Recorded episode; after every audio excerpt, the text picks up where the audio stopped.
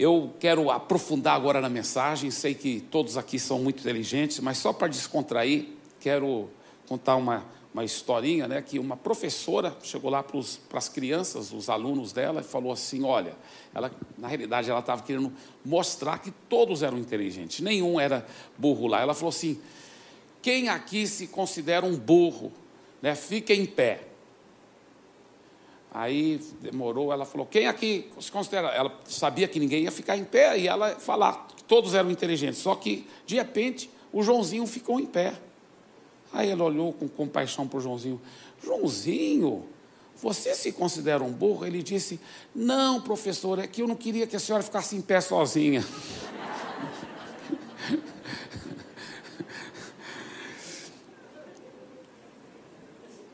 Quinta mensagem dessa série, a quinta e última mensagem, tomando posse do amor. Eu lembro anos atrás, eu estava pastoreando em Santarém, eu e minha esposa fomos realmente pastorear, discipular uma senhora que já era convertida, mas recém-chegada em nossa igreja. Ela estava assim muito, muito assim triste, muito machucada, muito ferida. O marido dela, eles eram pessoas muito ricas, né? muito, muito prósperas. Só para você ter uma ideia, eles tinham uma mansão tão grande que, é, quando um certo prefeito lá na cidade, que depois ele ganhar a eleição, ele foi alugar a casa deles, essa mansão. Por quê? Porque eles já estavam agora separados. Por que, que estavam separados? Porque o marido dela havia traído ela demais e finalmente ela é, a abandonou. E por causa do jeito que fez a, a, o contrato lá, ela acabou ficando cuidando das três crianças, mas sem nada. E ela era acostumada com uma vida muito rica. E ela não tinha nada. Só para você ter uma ideia, era um lugarzinho tão pequenininho onde ela e os três filhos estavam morando, e nem geladeira ela não tinha, ela usava um isopor para colocar gelo para tentar manter algum mantimento é, sem estragar. E ela estava tão machucada com o ex-marido dela, tão ferida.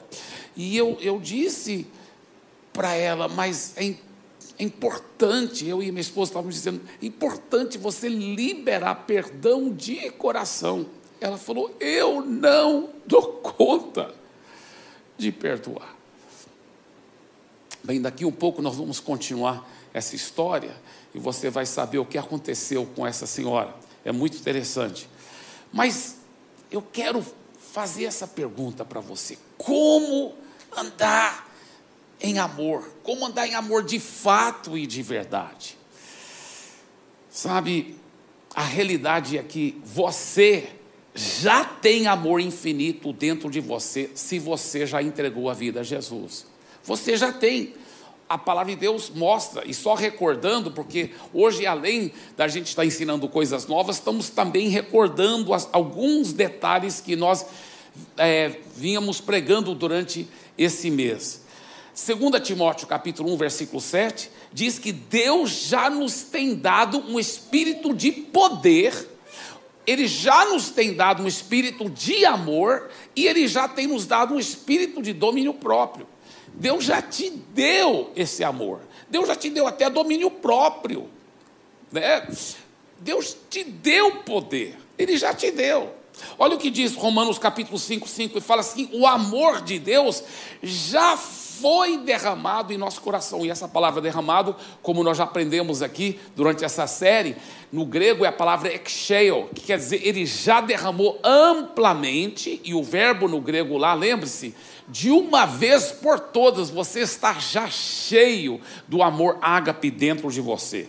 Nós também aprendemos que 1 João capítulo 4, versículo 8, fala que Deus é amor.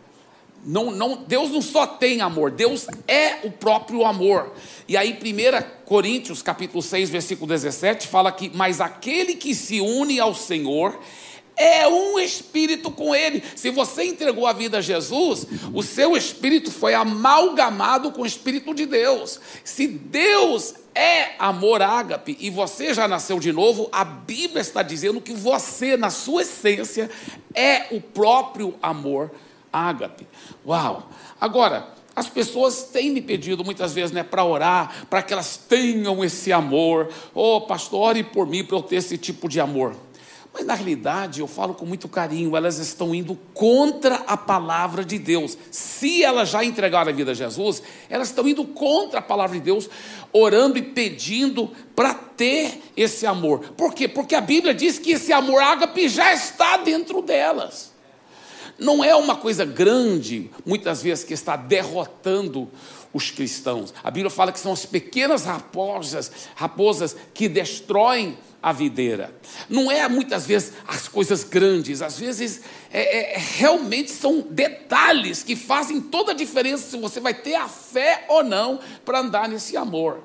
Enquanto você fica é, é falando que não tenho esse amor, ore, ore por mim para ter esse amor, e como que você vai poder receber um milagre se a própria palavra de Deus diz: você já nasceu de novo, você já é esse amor. Aí você vai falar: não, Deus, o Senhor está mentindo e eu vou ficar pedindo esse amor, não acredito na Sua palavra. E aí você quer que Deus faça um milagre na sua vida? Não é assim que funciona. A realidade é que você já tem amor. Você já tem amor. Diga, se você já entregou a vida a Jesus, diga: Eu já tenho amor. A realidade é que você já é o próprio amor ágape. Você já é o próprio amor ágape. Por favor, diga em voz alta: Eu já sou o próprio amor ágape. Agora, para você andar em amor, você só precisa tomar posse desse amor que você já é e que você já tem. Agora, isso aplica para quem já nasceu de novo. Quem não nasceu de novo não é o amor de Deus. Quem não nasceu de novo não tem esse amor derramado dentro dele. Tá? Isso que a Bíblia ensina. A Bíblia mostra que antes de nascer de novo, nós não temos a natureza realmente de Deus dentro de nós. Não, nós não temos esse ágape dentro de nós. Então, o primeiro passo é você entregar a vida a Jesus, é você nascer de novo, é você ter um relacionamento com Deus.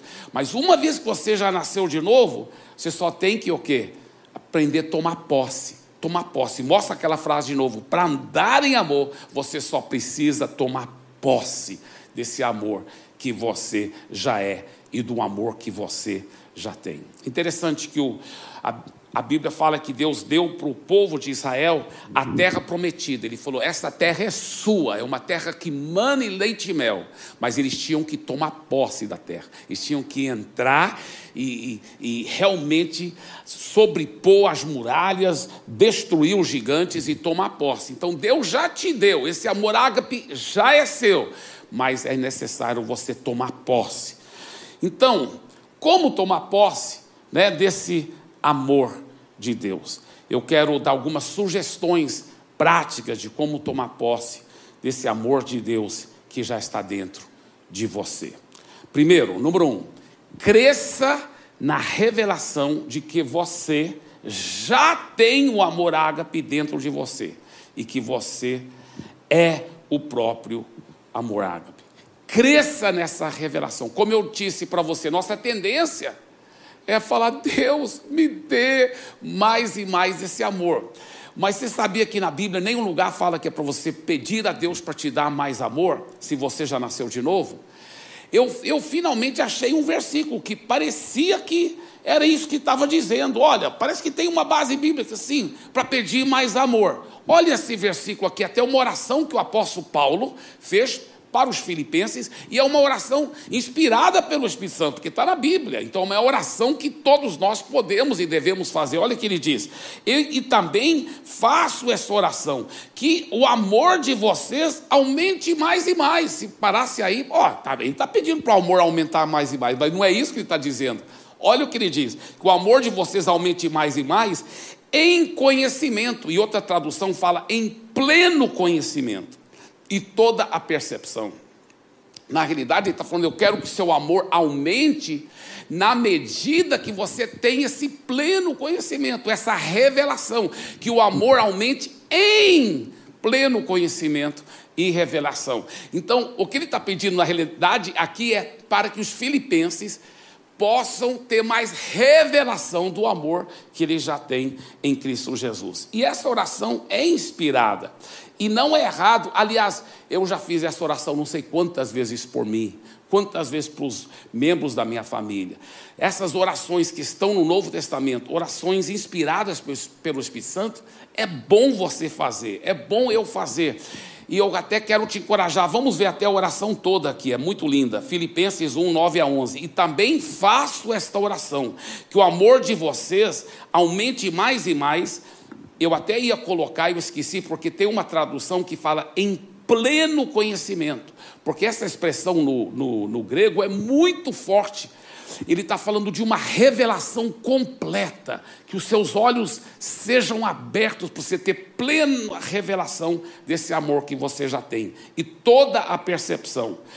E ele falando, você tendo essa revelação desse amor, vocês vão aprovar as coisas excelentes e ser sinceros e inculpáveis para o dia de Cristo, cheios do fruto de justiça que vem por meio de Jesus Cristo para a glória e louvor de Deus. Então, esse é o primeiro segredo aí para você tomar posse desse amor é você crescer em revelação. E você pode pedir a Deus para te dar mais e mais revelação desse amor ágape que você já tem e que você já é.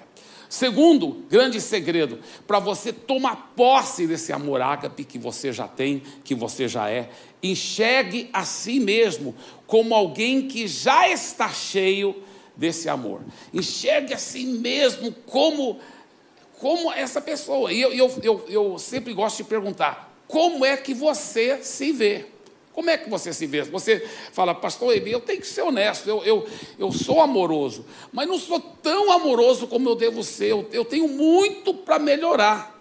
Na realidade, eu quero lhe perguntar: eu devo acreditar mais em você ou eu devo acreditar mais em Deus? Porque quando você fala que você se enxerga como alguém que não anda em amor como deve, e aí eu pergunto para Deus e falo: e esse meu irmão Deus, como ele é? E Deus fala: ah, ele é meu próprio amor ágape, ele está impregnado com meu amor. É assim que Deus te enxerga. Você sabia que, no certo sentido, é pecado a gente insistir em nos enxergar de uma forma diferente como Deus nos enxerga? Por isso que a Bíblia fala em 2 Coríntios 4,18: assim fixamos os olhos não naquilo que se vê, mas no que não se vê. Pois o que se vê é transitório, mas o que não se vê é eterno. Isso que me leva já de volta para aquela história daquela senhora que eu e minha esposa estávamos discipulando, pastoreando. Foi uma história, é uma história muito interessante. Porque essa querida senhora, quando ela falou, mas eu não consigo perdoar, eu não consigo perdoar. Eu já tentei tanto, já orei tanto. Não consigo perdoar meu ex-marido, com tudo que ele fez e tudo que ele faz, eu e as crianças passarmos. Aí eu li para ela na Bíblia, 1 João capítulo 4, versículos 7 e 8. Amados, amemos-nos uns aos outros, porque o amor é de Deus, e aquele que ama é nascido de Deus. Quem não ama, a Deus não conhece, pois Deus é amor. Quem não ama, quem não perdoa, quem não consegue amar e perdoar, a Deus não conhece, pois Deus é amor. Eu falei, irmã, a Bíblia fala que se a irmã nascida de novo, se a irmã já entregou a vida a Jesus, a irmã sempre vai conseguir amar e perdoar. E a irmã está dizendo para mim que a irmã não consegue. A Bíblia diz que quem não ama, a Deus nem conhece. Ela falou, eu acho que então talvez esse é meu problema. Eu tenho que converter de verdade. Só que eu já conhecia bem ela. Eu já estava discipulando ela junto com a minha esposa, né? Porque nós estávamos, eu e minha esposa estávamos recém-casados, eu ainda estava treinando minha esposa como discipular as mulheres. E claro, nos assuntos mais delicados, eu deixava só ela com minha esposa. Mas em outros momentos eu estava junto com minha esposa discipulando essa senhora. Minha esposa estava aprendendo né, como discipular. Hoje ela é uma poderosa discipuladora. Mas, naquele momento, quando ela falou assim, esse, eu acho que esse é o meu problema. Eu, talvez eu nunca converti de verdade. Só que eu já conhecia, eu já sabia que ela era nascida de novo, convertida. Eu falei, irmã, vamos ver, vamos ver então, vamos só analisar. A irmã crê que Jesus morreu na cruz, levando todos os seus pecados? Eu creio. A irmã crê que ele ressuscitou dentre os mortos? Eu creio. Irmã recebeu Jesus de fato e de verdade como o Senhor. É, quando a irmã entregou a vida para Jesus, era de todo o coração, querendo que Jesus mandasse 100% na sua vida. Ela falou: Eu fiz isso sim. Eu falei: Eu sabia, irmã.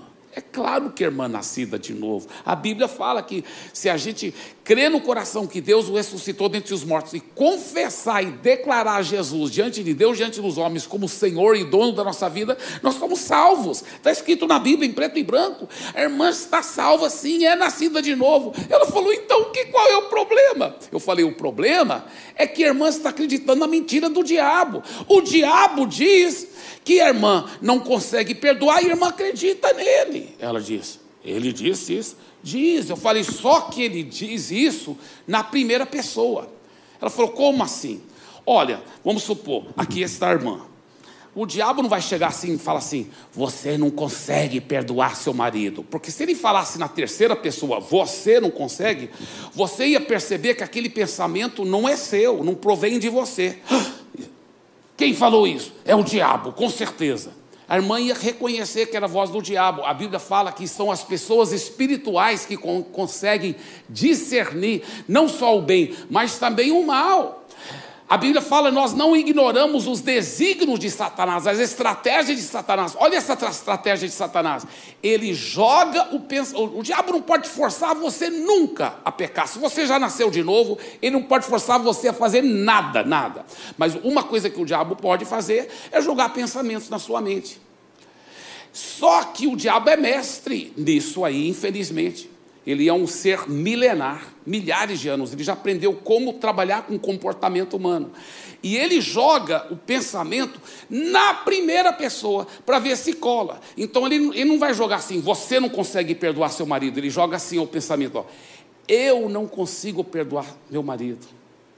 Para ver se você aceita aquele pensamento como se fosse o seu. Então ele joga aquele pensamento: eu não consigo perdoar meu marido. Eu nunca vou dar conta. Eu sei que eu nunca vou dar conta. E a irmã ouve esse pensamento aqui na sua mente, a irmã pensa que é o seu pensamento, e a irmã assume aquele pensamento como seu. E por isso que a irmã acredita naquela mentira, do, mas na realidade é uma mentira do diabo, porque a palavra de Deus diz que a irmã é transbordando com amor ágape, que a irmã é próprio amor ágape, que a irmã é o perdão encarnado. Ela falou, ela começou a ter revelação. Eu falei, irmã, está entendendo? Outra coisa, irmã, o perdão não é uma emoção. Você não tem que estar tá sentindo nada. Suas emoções poderão até ser uma barreira se a irmã aceitar.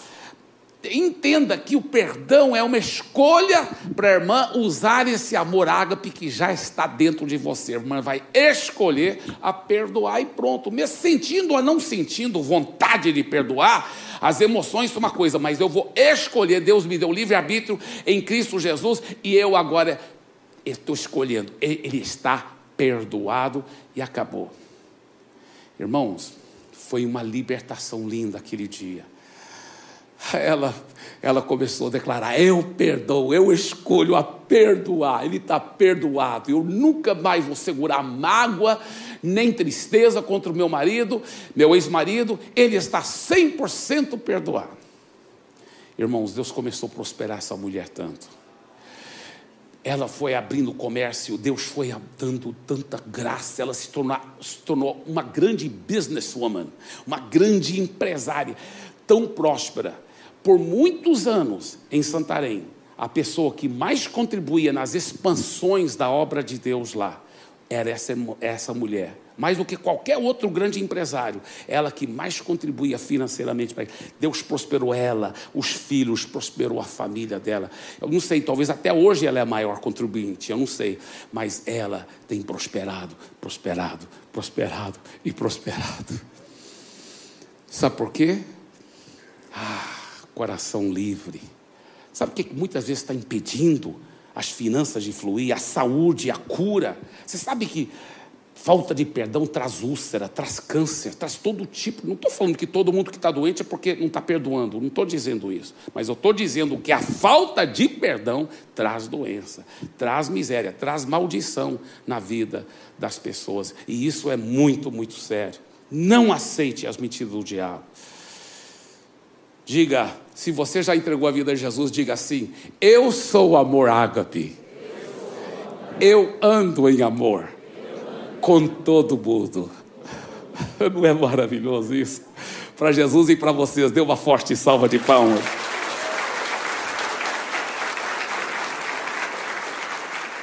Terceiro grande segredo: esteja pronto para se arrepender rapidamente, pedir perdão e não pare de declarar que você é o amor ágape. Então, imediatamente, pisou na bola, teve algum, é, algum atrito com alguém, você é o próprio amor ágape. Então, pratique isso. Fé sem obras é morta. Peça perdão rapidamente, arrependa e, e, e fique declarando que você é o amor ágape.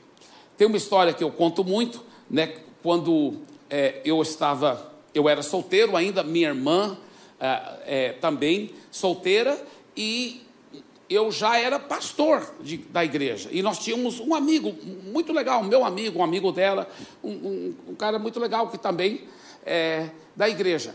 Aí eu não, eu não, lembro qual era o contexto, só sei que o culto já tinha terminado, isso era domingo à noite. E, e nós três estávamos lá na nossa casa conversando. E eu não sei o que, que eles fizeram, falaram, eu não sei, porque eu sou o caçula da família, mas eu, por ser o pastor, eu, eu acho que eu fiquei indignado lá. Não, não, sei se eles tinham, não sei se eles tinham não, não, sei o que, que, foi que aconteceu, realmente eu não lembro. Só sei que eu dei uma chamada, falei com falta de amor com eles mesmo. Falei, vocês estão errados e tal e tal. E que eu saiba, não tinham feito nada, nada muito sério. É só porque eu estava na carne mesmo, né? E ó, vocês estão errados, pá, pá, pá, pá. O velho Abe ressuscitou. Aí, eu fumaçando, né? Fumaça saindo das orelhas fumaçando, saí de lá, entrei no meu quarto e fiquei. Ah. Mas eles tinham que ouvir isso, eles tinham que ouvir. Aí o Espírito Santo, o Espírito Santo não deixa a gente em paz, né? no bom sentido da palavra. Ah, você não falou com tanto amor. É, mas o senhor sabe que ele, eu tenho razão, eles estão errados. Eu, com tanta certeza que eu tinha razão, mas na medida que eu ficava na presença do Espírito Santo, tanto pior eu sentia. E, e o meu quarto tinha um alpendrezinho para o quintal de trás. E eu abri a porta do alpendrezinho para ficar mais longe ainda deles. E entrei lá no alpendre, lá, e peguei um da noite. Aí o Espírito Santo, eu lembro, nunca vou esquecer esse dia, eu estava lá, o Espírito Santo falou assim: meu filho, isso não é você. O que, que você tem aprendido? Quem você é? Eu falei, eu sou o amor ágape. Ele falou, pois é, você não agiu como amor ágape. Eu sei, Senhor. Ele falou, mas você crê mesmo que você é o amor ágape? Você crê que esse amor, você está cheio, ele está derramado amplamente de uma vez por todas? Você tem o próprio espírito de ágape dentro de você? Você é impregnado com isso? Eu falei, eu creio. Ele falou: então, declare isso com a boca. Isso é um grande segredo. Declare com a boca. E eu lá, sozinho, naquele alpendre, longe deles, né, a porta do, do quarto estava fechada para o alpendre e a porta do quarto para o corredor estava fechado e eles estavam lá na, na, na região da cozinha. Então eu estava bem longe deles. Aí eu declarei, eu falei, eu declaro Eu sou, eu estava sentindo um hipócrita. eu declaro, eu sou o amor ágape, eu estou transbordando de amor. Eu tenho um espírito de amor. Ele falou, fica falando. Eu fiquei falando, fiquei falando. Ele falou, o amor, ele falou, a fé é viva sempre crê na palavra, sempre fala com a boca. Você fez essas duas coisas, mas ele falou, a fé viva e verdadeira não faz só essas duas coisas. Ela sempre pratica com as ações a palavra. Fé sem obras é morta. Ele falou, então agora volta e peça perdão para eles. Eu falei, não, agora não tem jeito. Senhor.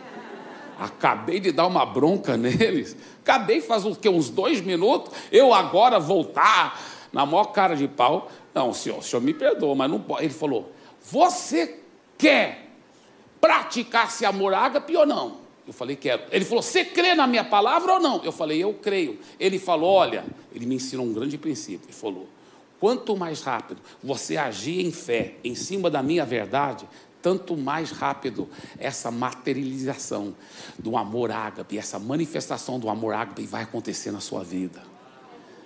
Você vai ser uma pessoa impregnada com amor ágape. Eu falei, eu vou agora mesmo. Então, me ungi com óleo de peroba.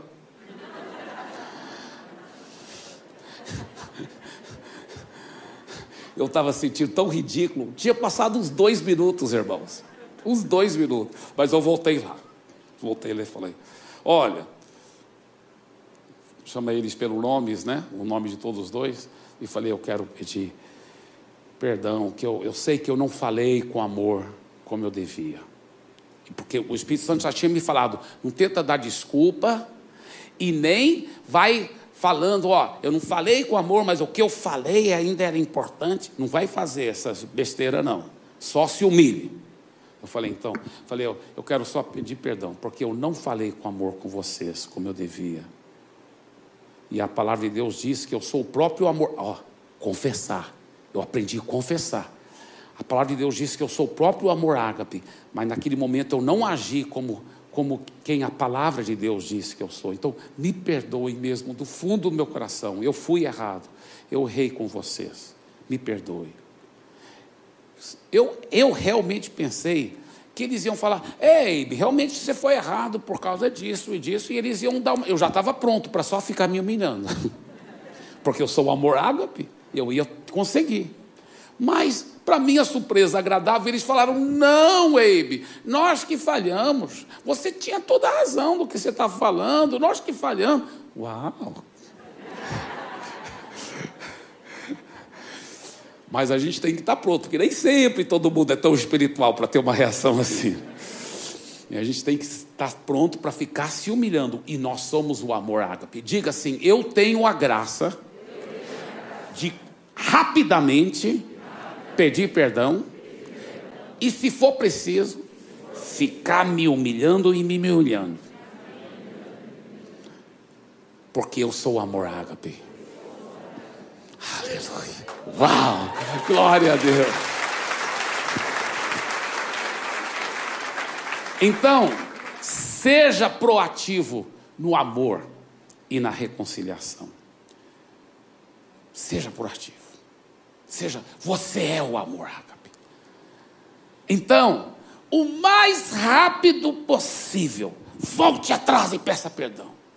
Tanto, quanto mais tempo você demora, para consertar, tanto mais tempo você está deixando o diabo te manter num padrão de vida cristã que não é o seu padrão, porque você é o amor ágape. O mais rápido possível, volte e peça perdão. Então, declare constantemente que você é o amor ágape. Até quando você vai pedir perdão, como eu fiz aquele dia com a minha irmã e o meu amigo. Eu pedi perdão, mas eu declarei de novo. Porque eu tenho aprendido, fica declarando, fica declarando. Porque a Bíblia fala do fruto da boca, o coração se farta. Fica declarando, fica declarando que você é o amor ágape. Quarto e último princípio: escolha amar e perdoar imediatamente a todos pelo poder do Espírito Santo. Não é só você escolher e atrás pedir perdão é você escolher perdoar os que te feriram horrivelmente.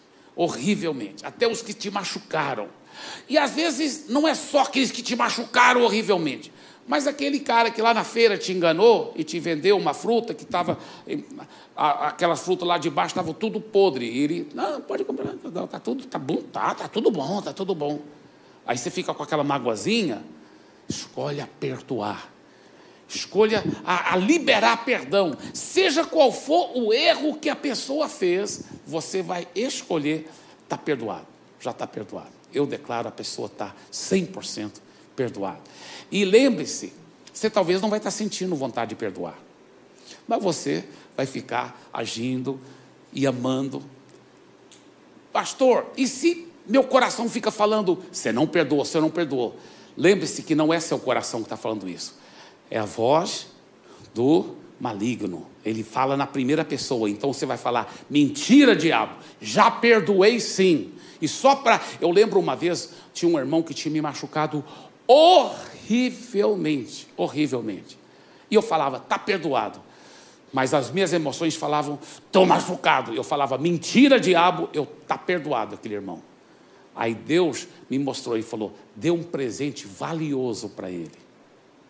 E eu peguei e dei um presente muito valioso, do fundo do meu coração, que para mim era muito valioso. E quando eu dei o presente para aquela pessoa, parece que destravou algo nas minhas emoções. No meu espírito, eu já era o amor ágape. Nas minhas decisões, eu já estava perdoando. Mas quando eu dei o presente, destravou minhas emoções, que eu senti amor e compaixão por aquela pessoa. É muito gostoso, é muito gostoso. E eu quero é, encorajar você, coloque isso em prática. Antes de encerrar essa mensagem, eu quero dizer o seguinte: a Corrie ten Boom, ela era uma senhora jovem lá em na Holanda e ela, o pai dela era um, um ele tinha um, uma relojoaria. E eles não eram judeus, mas quando os nazistas, os alemães, invadiram Holanda e começaram a perseguir os judeus e levar os judeus para os campos de concentração e matar os judeus, ela, a irmã dela, Betsy, e o pai dela começaram a esconder os judeus na, na, casa deles. Eles tinham até um quarto secreto, onde eles escondiam os judeus. Era uma parede, parecia que a, o quarto terminava lá, mas tinha uma forma secreta de entrar por detrás daquela parede, tinha um quarto onde eles escondiam muitos judeus. E eles escondiam os judeus lá, e aí depois achavam um jeito para os judeus saírem da nação, e, e, depois colocavam mais judeus, mais judeus. Então era um lugar de transição para os judeus poderem fugir dos nazistas. Só que os nazistas descobriram que eles estavam ajudando os judeus. Então, eles também foram levados para o campo de concentração. E lá no campo de concentração, já nos primeiros dias, depois de serem levados, o pai dela já faleceu. Ele já estava bem idoso, ele faleceu. E depois, a, o pai dela era viúvo já. E depois a irmã dela também ela foi vendo a irmã dela, as duas estavam no mesmo campo de concentração de mulheres, ela foi vendo a irmã dela definhando, definhando até morrer também na frente dela. E, e ela conta uma história muito forte sobre perdão, que eu quero até ler para vocês, porque eu achei muito forte. É claro que essa é uma história verdadeira. Então, é, deixa eu só abrir aqui para o local, porque eu acho assim essa história muito, muito forte.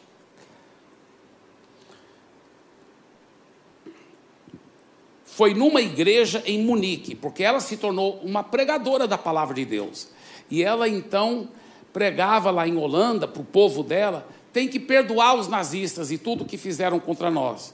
E aí ela foi para a Alemanha e pregava para os alemães também. Por quê? Porque os alemães, muitas das pessoas lá estavam sentindo horrível, horrível, com tudo que os nazistas fizeram.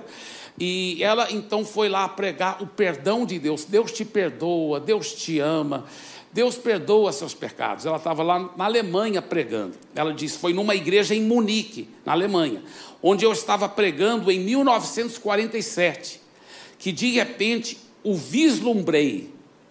Ela viu um, um dos guardas que haviam horrivelmente tratado ela e a irmã lá no campo de concentração, lá na igreja que ela estava pregando.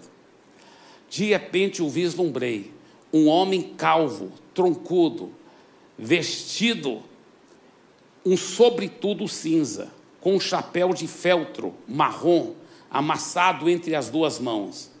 No instante, eu estava enxergando o sobretudo e o chapéu marrom. No outro instante, seguinte, o uniforme azul, aquele cap estampado com a caveira e as duas tíbias cruzadas do nazismo, o rosto malicioso, lascivo, debochado. Minhas lembranças do campo de concentração voltaram com rapidez e impacto. A sala enorme com as severas luminárias no teto, a pilha patética de vestidos e sapatos no centro, porque eles tinham mandado as mulheres tirarem toda a roupa, todo o sapato, todos os pertences, fazer um monte. E aqueles guardas ficavam olhando todas as mulheres nuas, indo para o banheiro para tomar banho. A sala enorme com as severas luminárias no teto. A pilha patética de vestidos e sapatos no centro. A vergonha de ter que passar nua diante desse homem. Pude ver o vulto frágil da minha irmã à minha frente, costelas quase furando o fino pergaminho da sua pele. A irmã dela já estava perto da morte.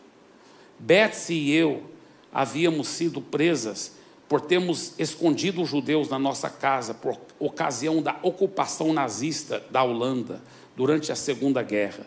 Esse homem foi um dos guardas no campo de concentração em Ravensbrück para onde fomos enviados. Agora ele estava diante de mim, mão estendida. Que bela mensagem, Fraulein. Que bom saber, como disse, que nossos pecados estão no, todos no fundo do mar.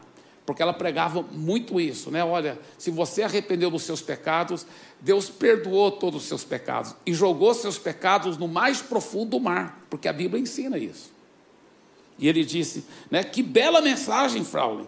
Que bom saber, como disse, que nossos pecados estão todos no fundo do mar. Pela primeira vez, desde minha soltura, eu estava frente a frente com um dos meus algozes e meu sangue parecia ter congelado. E ele continuou. E ela disse que ela disfarçou, foi mexendo na bolsa dela aqui, e ele estava com a mão estendida, e ela mexendo na bolsa. e ele continuou, ele falou: Você mencionou Ravensbrück na sua palestra. Ele dizia: Fui guarda lá. Mas depois disso, ele continuou: Eu tornei-me cristão, eu converti, arrependi dos meus pecados.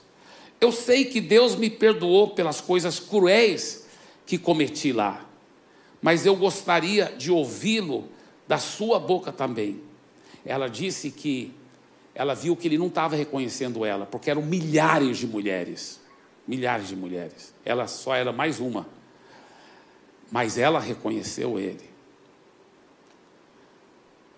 Ele disse: Eu, eu sei que Deus já me perdoou pelas coisas cruéis que cometi lá, mas eu gostaria de ouvi-lo da sua boca também, Fraulein com a mão estendida outra vez. De novo ele estendeu a mão. Você me perdoa? Fiquei ali paralisada. Eu não podia fazer isso. Minha irmã Betsy morrera naquele lugar. Será que ele podia apagar sua morte terrível e prolongada simplesmente porque pedia perdão? Eu achava que eu achava já que eu já perdoara todos. Eu até pregava sobre isso por toda parte, que todos já estão perdoados. Eu, o exemplo de perdão, agora não estava conseguindo perdoar quando encarava meu ofensor em carne e osso. Não podem ter passado mais do que alguns segundos.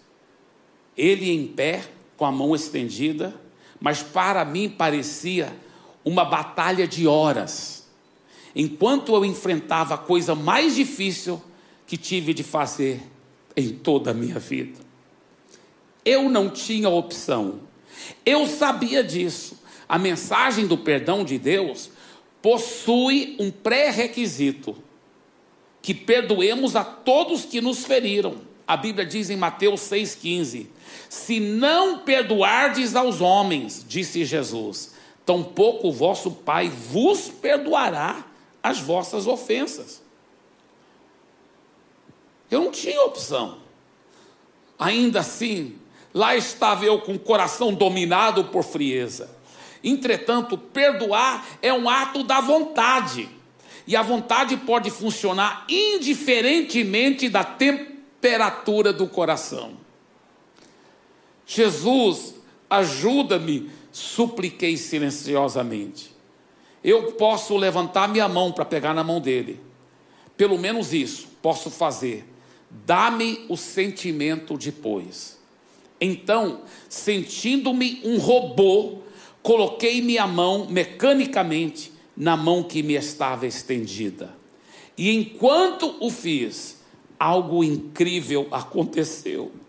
Uma corrente começou no meu ombro, correu pelo meu braço e saltou para as nossas mãos unidas.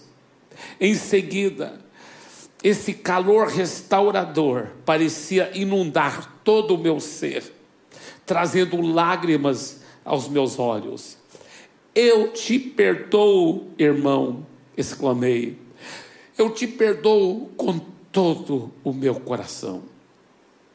Por um longo instante, seguramos a mão um do outro, o ex-guarda e a ex-prisioneira. Posso dizer que nunca experimentei o amor de Deus de forma tão intensa como naquele momento. Esse é o amor ágape que nós temos. Como a cor Tembum, nós podemos escolher. Ela ficou tão velhinha, pregando em todas as partes do mundo o Evangelho, pregando o perdão. E como ela disse, foi um ato da vontade.